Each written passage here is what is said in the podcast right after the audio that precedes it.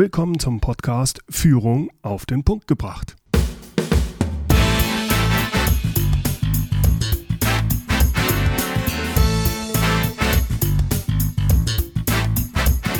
Inspiration, Tipps und Impulse für Führungskräfte, Manager und Unternehmer. Guten Tag und herzlich willkommen. Mein Name ist Bernd Gerob. Ich bin Geschäftsführer-Coach und Führungstrainer in Aachen. Wer als Mitarbeiter in großen Unternehmen und Konzernen tätig ist, kann häufig Entscheidungen und Aktionen des eigenen Top-Managements, also des Vorstands, gar nicht nachvollziehen. Warum ist das eigentlich so? Nun, in unseren Großbetrieben wird Leistung und Erfolg im unteren und mittleren Management vor allem an Ergebnissen und guter Mitarbeiterführung festgemacht. Bei angestellten Topmanagern hingegen definiert sich Leistung völlig anders. Hier geht es um Strategie, politisches Taktieren, doppelbödige Kommunikation und Einfluss. Es gelten andere Gesetzmäßigkeiten und Regeln. Direktes Feedback oder gar ein offenes Wort wird auf der Top-Ebene als undiszipliniert gewertet. Zuerst kommt die Rolle, dann die Person. Was ein Top-Manager sagt und was er meint, sind häufig zwei ganz unterschiedliche Dinge. Ein solcher angestellter Top-Manager ähnelt sehr stark einem Berufspolitiker. Heute beschäftigen wir uns mit dem Führen nach oben. Also wie bekommen Sie als leistungsorientierter Mitarbeiter von Ihrem Vorgesetzten das, was Sie brauchen? Wie gehen Sie mit einem politisch taktierenden Chef um? An einen solchen Chef können Sie durchaus auch mal im Mittelstand geraten, wenn auch seltener als in einem großen Konzern. Da ist das eher die Regel. Wie verhalten Sie sich am besten gegenüber einem entscheidungsschwachen Vorgesetzten und wie begegnen Sie einem Chef, der Unmögliches von Ihnen verlangt? Zu diesen Themen spreche ich heute mit dem Executive Coach Gudrun Happig. Bereits mit 30 Jahren hatte sie Verantwortung für rund 1000 Mitarbeiter. Insgesamt war sie zwölf Jahre als Führungskraft in Industrie- und Dienstleistungsunternehmen tätig. Heute ist Gudrun Happig Sparringspartnerin für Leistungsträger in Top- und Schlüsselpositionen. In den letzten Jahren hat sie mehr als 1000 Leistungsträger gecoacht. In ihrem Erfolgsratgeber für Führungskräfte, Ärmel hoch, präsentiert sie die 20 schwierigsten Führungsthemen und wie Leistungsträger sie anpacken sollten. Sie ist unter anderem Blogautorin für den Harvard Business Manager und hat viele Auszeichnungen erhalten, so zum Beispiel den Coaching Award für das beste Coaching-Konzept. Hier mein Gespräch mit Gudrun Happig. Ja, Gudrun, herzlichen Dank, dass du dir die Zeit genommen hast für das Interview. Gern geschehen. Was sind eigentlich die typischen Fehler der oberen Führungskräfte, also die Fehler, die CEOs machen im Umgang speziell mit der darunterliegenden Ebene, also den Bereichsleitern oder vielleicht auch ihren Vorstandskollegen? Ja. Was sind da aus deiner Sicht die typischen Fehler, die denen da oben passieren? Ich fange mal damit an, dass denen, wie du so schön sagst, da oben sehr häufig gar nicht bewusst ist, wie sie denn da oben hingekommen sind und dass die Welt da oben eine andere ist als in der Mitte oder auf anderen Ebenen. Ein bisschen kompliziert. Es gibt ja so diese drei typischen Rollen, die man in einem Unternehmen haben kann. Das eine ist der, sagen wir mal, die Mitarbeiterebene, wo es ganz stark auf die fachliche Leistung ankommt. Das ist jedem Mitarbeiter irgendwann klar. Wenn ich im mittleren Management bin, geht es dann eher darum, wie schaffe ich es eben, ein, es steht immer noch Leistung, sprich Inhalt im Vordergrund, aber wie schaffe ich es eben, meine Mannschaft zu führen, da muss ich delegieren können. Und das wird auch viel geschult. Und dann, wenn dann die Leute auf der ersten Ebene sind oder im Top-Management, dann stehen ja andere Themen im Vordergrund wie Strategien, politisches Kalkül und sehr viel Kontakte draußen. Dazu gehört ein anderes Verhalten, dazu gehört auch eine, andere Sprache. Und sehr oft mache ich die Erfahrung, dass Leute auf der ersten Ebene sich jedem gegenüber so verhalten, wie die Regeln zur ersten Ebene gehören. Das heißt politisch, strategisch, zum Teil doppelbödige Kommunikation. Und scheinbar vergessen, dass auf der Ebene darunter das gar nicht, erstens, die wissen das nicht und zweitens kommt es nicht an. Warum ist das denn überhaupt so? Warum kann ich auf der obersten Top-Ebene in so einem Konzern nicht genauso agieren, wie ich es bisher getan habe? Warum ist dieses politische Kalkül, warum ist diese Doppelbötigkeit überhaupt nötig? Warum ist die überhaupt nötig? Ich sage mal, nö, die ist nicht nötig. Es ist nur sehr häufig, insbesondere in konservativen, eher traditionellen Unternehmen oder auch in traditionellen Top-Management-Ebenen, dort ist es einfach so. Also dort ist es eher eine andere Welt und wenn ich nicht die, die Spielregeln dieser anderen Welt beherrsche oder auch bediene, habe ich einfach dort keine Chance, in Anführungszeichen, zu überleben. Ob ich das gut finde, und ob das notwendig ist, ist eine ganz andere Frage. Aber wenn die Welt nun mal so ist, dann habe ich nur eine Chance, dort zu bestehen, wenn ich die bedienen kann. Und ich mache die Erfahrung, viele Leute, die dann hochsteigen, die wollen das vielleicht nicht, kennen das nicht und scheitern vielleicht. Aber wenn sie auf der obersten Ebene erfolgreich sind, gehen sie davon aus, dass die anderen auf sag mal, mittlerem Management oder auf anderen Ebenen genauso sind. Also sie haben einfach nicht sehr häufig nicht mehr die Reflexion im Kopf, dass ich mit meinen Mitarbeitern anders reden muss und anders umgehen muss und mhm. dass doppelbödige Kommunikation oder politische Spielregeln absolut fehl am Platz sind. Wenn ich jetzt von einem großen Laden CEO werde, hätte ich ja die Möglichkeit, was zu ändern. Ja. das wird nicht gemacht. Oh, bin ich mir gar nicht so sicher. Also okay. ich denke mal, Thema Unternehmenskultur ist ja wirklich Thema. Auch ich denke, es wird mittlerweile auch ernst genommen. Und ich nehme schon wahr, dass sich die Unternehmenskultur auch, du merkst, wie, wie, wie vage ich spreche, mhm. dass sich die Unternehmenskultur schon ändert, wandeln könnte, moderner wird, moderner wird auf der obersten Ebene, dass ich sage, da, da gelten dann mehr die Regeln vom mittleren Management. Ein mhm. bisschen mehr Klartext reden, wirklich Offenheit und wirklich Transparenz. Und ich habe die ganz große Hoffnung, dass sich das im Laufe der Jahre tatsächlich auch dort entwickeln kann. Mhm. Und ich erlebe das bei meinen Klienten. Wenn sie denn an die Spitze gelangen, auch Lust haben, an die Spitze zu gelangen, trainieren wir sehr häufig, a, diese alten Spielregeln zu bedienen, um überhaupt dort sich behaupten zu können, aber zunehmend mehr die anderen Spielregeln zu forcieren und zu etablieren. Und mhm. das trägt auch zu einem Unternehmenskulturwandel bei, sodass auf die Frage, kann ich was ändern?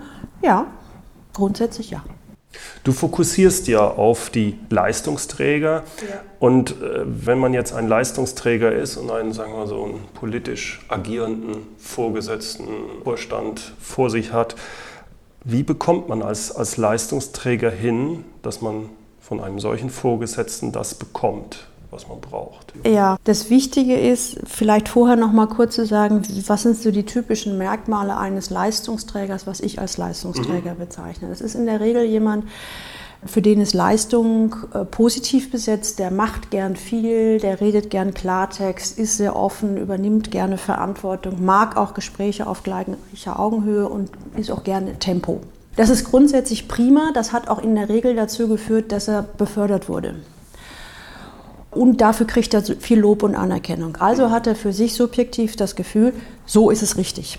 Und wenn er dann einen Vorgesetzten hat auf, auf der Top-Ebene, also einen hochpolitischen, dann macht er sehr häufig den Fehler, dass er genauso erstmal weiter agiert. Also Klartext redet, den anderen vielleicht auch noch konfrontiert, ihn im Zweifelsfall unter Druck setzt, so ich brauche das jetzt.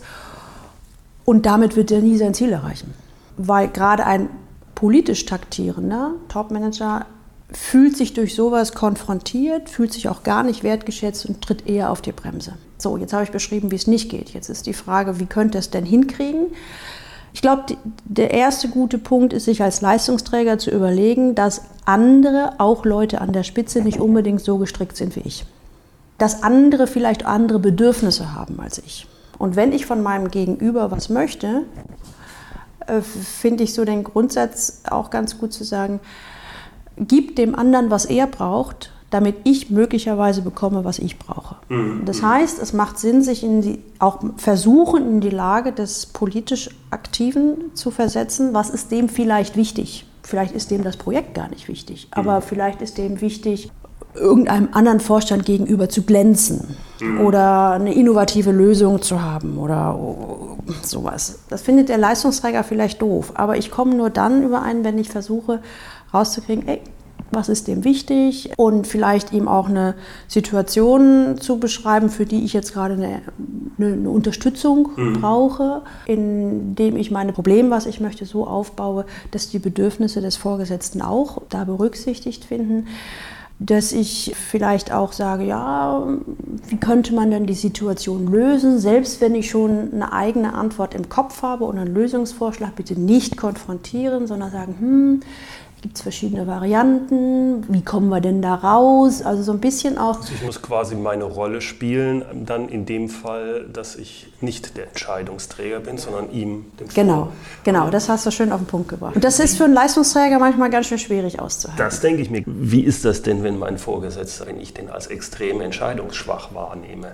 Wie gehe ich damit um, wenn der keine Entscheidung treffen will, die ich aber dringend brauche? Der typische Anführungszeichen Fehler, den ein Leistungsträger macht, das höre ich auch immer wieder, dass er, oh, mein Chef kriegt das nicht hin, der entscheidet nicht, also entscheide ich. Da sage ich immer, bitte nicht. Denn ab dem Moment, wo ich etwas entscheide, was nicht in meiner Verantwortungskompetenz liegt, bin ich dafür auch logischerweise verantwortlich. Und es geht eher darum, dann sich erstens zu überlegen, warum entscheidet der nicht? Ne, da gibt es ja ganz unterschiedliche Gründe. Nicht nur der ist zu doof oder der hat keine Lust, sondern vielleicht ist er konfliktscheu. Vielleicht hat er keine Ahnung von dem Thema, traut sich das aber nicht irgendwie zuzugeben, weil offene Kommunikation gibt es ja nicht. Oder er hat selbst keine Meinung dazu. Also es ist ja sehr häufig so, dass die Leute in den Top-Ebenen so wahnsinnig viele Entscheidungen treffen müssten oder sich mit so vielen Themen auseinandersetzen, dass sie in dem einzelnen Thema gar nicht mehr tief drin sind. Und das heißt, wenn ich eine Entscheidung brauche, macht es Sinn, es meinem Gegenüber, also sprich dem Topmanager, es so einfach wie möglich zu machen. Und dann ist es auch noch abhängig davon, ist er im mittleren Management oder ist er im Top-Management. Nehmen wir mal an, er ist im Top-Management. Wäre zum Beispiel eine Möglichkeit auch zu sagen, dem die Situation aufzuzeigen, schauen Sie mal, die Situation ist halt sie und die. Das hätte, wenn wir jetzt keine Lösung finden, dann hätte das für das Unternehmen XY Konsequenzen. Es hätte für Sie als Top-Manager auch die und die äh, Konsequenzen ich habe mir mal Gedanken dazu gemacht. Ich könnte mir vorstellen, dass vielleicht das eine Alternative wäre oder das eine Alternative wäre. Also es gut vorbereiten, dem Gegenüber das Gesicht wahren lassen und ihm auch die Chance geben zu entscheiden. Jetzt gibt es ja auch genau den umgekehrten Fall jemand, der sehr vorprescht als Chef und der Unmögliches verlangt. Ja. Wie soll man sich deiner Meinung nach da am besten verhalten? Einem Chef, der von mir selbst verlangt, macht das und jenes, wo ich sage, das, das geht gar nicht. Ich krieg's nicht in der Zeit hin, wie auch immer. Also, das heißt, die Frage, die du jetzt stellst, ist eher, es ist nicht möglich, weil es zu viel ist oder es ist nicht möglich, weil es einfach nicht geht? Äh, beides. Ich werde einfach überfordert bei überfordert, das wäre jetzt zum Beispiel zu viele Themen auf einmal mhm. oder zu viele Projekte auf einmal. Mhm. Da sich erstmal bewusst zu machen, dass das sehr häufig die Topmanager nicht aus böser Absicht machen. Das ist total schwer für einen Leistungsträger äh, zu akzeptieren, weil er immer denkt, der muss doch sehen, was ich mache. Sehr häufig ist aber der Vorgesetzte so in seinen eigenen Themen, und selber so unter Druck, dass er einfach nur wegdrückt und abgibt und hofft, dass es funktioniert. Oft gar nicht böse gemeint. Und was viele Leistungsträger nicht wissen, weil sie denken, warum kriege ich eigentlich die ganzen Aufgaben ab und nicht mein, mein fauler Nachbar. Vorgesetzte wissen sehr häufig, auf wen sie sich sehr gut verlassen können. Und wenn es eng wird, dann kriegen eigentlich immer die guten, Schrägstrich die Leistungsträger, kriegen dann die Aufgaben. Mit dem Wissen, ich mute ihm eigentlich zu viel zu, aber hoffentlich hält er dieses Projekt noch durch. Das heißt, der Vorgesetzte hat sehr häufig im Kopf, gerade bei dem Thema Überforderung, ich weiß, dass es zu viel ist, aber ich spreche es lieber nicht an und vielleicht funktioniert der Leistungsträger. Das heißt, wenn ich diese Situation habe, was kann der Leistungsträger tun? Sich beleidigt in die Ecke setzen ist, glaube ich, das, das Falsche. Zu explodieren ist auch das Falsche. Gestern hat mir eine Klientin gesagt, sie sagt, ich habe jetzt im Moment einen 24-7-Job. Und ich gesagt, was ist das denn? Sagt sie ja 24 Stunden, sieben Tage die Woche. Das ist zu viel, aber mein Vorgesetzter macht nichts. Und da habe ich gesagt, es liegt am Leistungsträger selbst, für eine Veränderung zu sorgen. Und zwar wirklich ein offenes Gespräch mit dem Vorgesetzten äh, zu suchen und zu sagen, hallo, ich bin nicht faul oder sonst irgendwas, aber was zu viel ist, ist zu viel. Ich muss aus dem Hamsterrad raus. Lass uns eine Lösung finden. Was ist dir wirklich wichtig, was ich wirklich übernehme? Und du kannst dich auch verlassen und ich bin auch da, aber in diesem Tempo oder in dieser Menge geht es einfach nicht, sonst passieren Fehler. Und dann gemeinsam mit dem Vorgesetzten Lösungen suchen. Und dann ist es aber ganz wichtig vom Leistungsträger, es klar festzuhalten oder auch zu kommunizieren und konsequent sich dran zu halten. Na, da habe ich als Leistungsträger auch gerne so eine Tendenz, ach naja, komm, krieg noch mal eben hin, dies und funktioniert auch. Immer wieder sich bewusst werden, diese automatische Alternative, naja, dann drehe ich jetzt noch mehr am Rad, das ist nicht die Lösung. Das ist das eine. Ich sage ganz bewusst nicht Nein sagen, weil Nein sagen hat ja auch was mit Grenzen setzen zu tun. Da kommen viele Klienten zu mir genau mit dem Thema. Und ich habe früher tatsächlich auch mit den Begriffen Nein sagen und Grenzen setzen gearbeitet und mhm. das hat nicht funktioniert. Der Leistungsträger kriegte das nicht hin und ich habe dann mich gefragt, was, warum? Habe immer wieder die Erfahrung gemacht, dass ein Leistungsträger bei Nein sagen und Grenzen setzen eine Trennung zum Gegenüber hat. Und das will er ja gar nicht.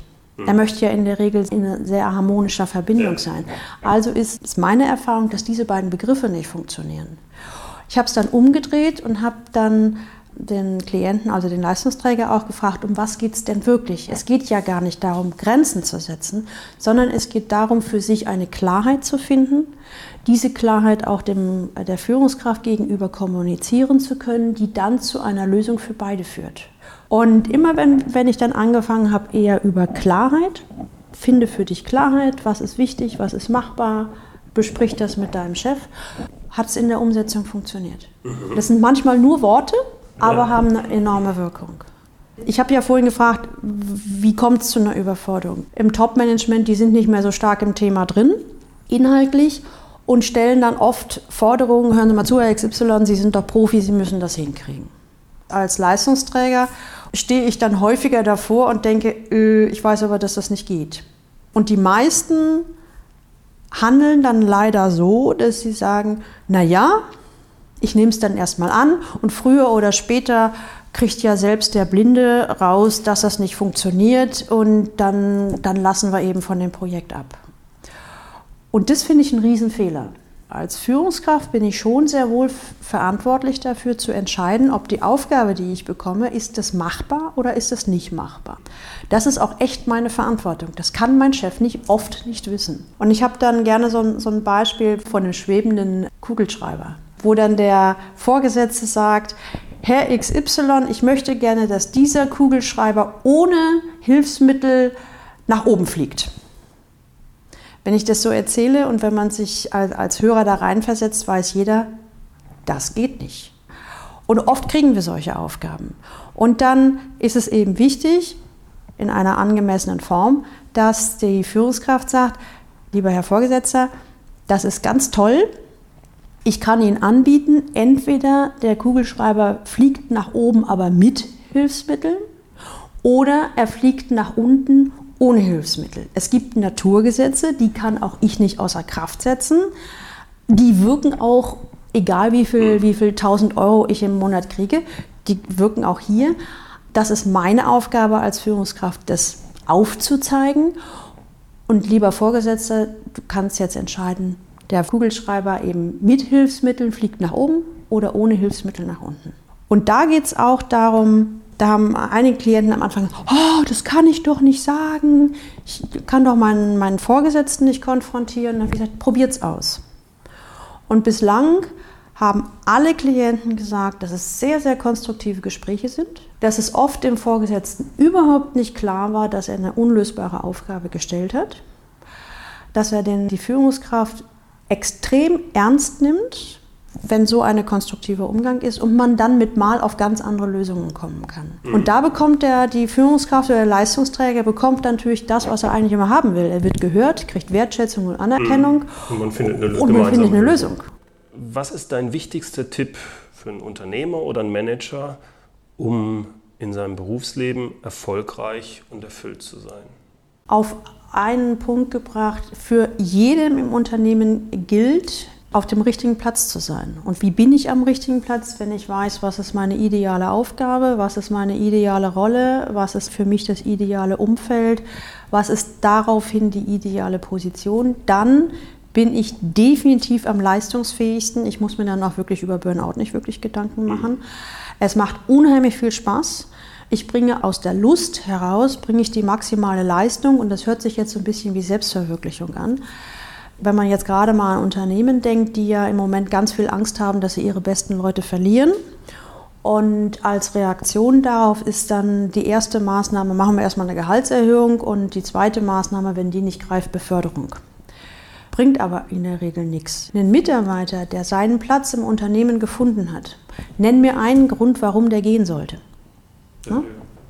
Gibt's nicht. Ne? Also wenn, dann, dann kann er sich mit der Aufgabe identifizieren, der kann sich mit dem Unternehmen identifizieren und, und im Ganzen ist dann das Unternehmen natürlich sauer erfolgreich. Also es gibt im Moment seit ein paar Jahren ja den Trend, um Karriere in einem Unternehmen machen zu müssen, muss ich alle zwei Jahre die, den Bereich wechseln oder die Position wechseln oder das Unternehmen wechseln oder die Branche wechseln. Ich weiß nicht, ob das wirklich das Richtige ist, weil ich andersrum eben auch mit einigen extrem erfolgreichen Führungskräften zu tun habe, die sagen, ja, ich habe das alles, aber ich habe nie eine Chance, etwas Sinnvolles aufzubauen. Ich kann nicht nachhaltig etwas aufbauen, weil ich ja in zwei Jahren schon wieder weg bin. Ich bin getrieben und ich habe keine Chance, mich mit meiner Aufgabe zu identifizieren. Und Leidenschaft ist mir schon längst verloren gegangen. So. Also das ist eigentlich für dich so das Entscheidende, dass die Leidenschaft dabei bleibt. Und da muss ich meine Rolle finden, ja. um diese Leidenschaft ja. auch leben zu können. Ja. Gudrun, ich bedanke mich recht herzlich für das Gespräch. Es hat mir sehr viel Spaß gemacht und ich glaube, es hat einige gute Einsichten, vor allem für das Top-Management, wie es da oben abgeht, gebracht. Herzlichen Dank. Soweit mein Interview mit Gudrun Happig. Mehr Informationen und auch den Link zu ihrer Webseite und ihrem Blog finden Sie in den Show Notes zu diesem Podcast. Dort gibt es auch einen Link zu ihrem lesenswerten Buch Ärmel hoch.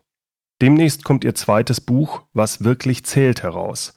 Dort geht sie der Frage nach, wie es gelingen kann, Erfolg und Erfüllung in der Lebens- und Karriereplanung zu verbinden. Die Shownotes zu dieser Podcast-Folge finden Sie unter mehrführen.de Podcast 029. 029 für die 29. Folge. In den Show Notes finden Sie auch das transkribierte Interview als PDF-Dokument zum Nachlesen. So, das war's mal wieder für heute. Herzlichen Dank fürs Zuhören. In meiner nächsten Podcast-Folge von Führung auf den Punkt gebracht beschäftigen wir uns mit Motivation. Und zwar Eigenmotivation. Wie bekommen Sie es hin, sich Ziele nicht nur zu setzen und Maßnahmen zu definieren, sondern sie dann auch umzusetzen? Also dran zu bleiben und den inneren Schweinehund zu besiegen. Sind Sie dann wieder mit dabei? Ich würde mich sehr freuen. So, und zum Schluss wieder das inspirierende Zitat oder vielleicht das eher zum Nachdenken anregende Zitat, diesmal von Gerhard Uhlenbruck. Manche halten einen ausgefüllten Terminkalender für ein ausgefülltes Leben. Herzlichen Dank fürs Zuhören. Mein Name ist Bernd Gerob und ich freue mich, wenn Sie demnächst wieder reinhören, wenn es heißt Führung auf den Punkt gebracht. Inspiration, Tipps und Impulse für Führungskräfte, Manager und Unternehmer.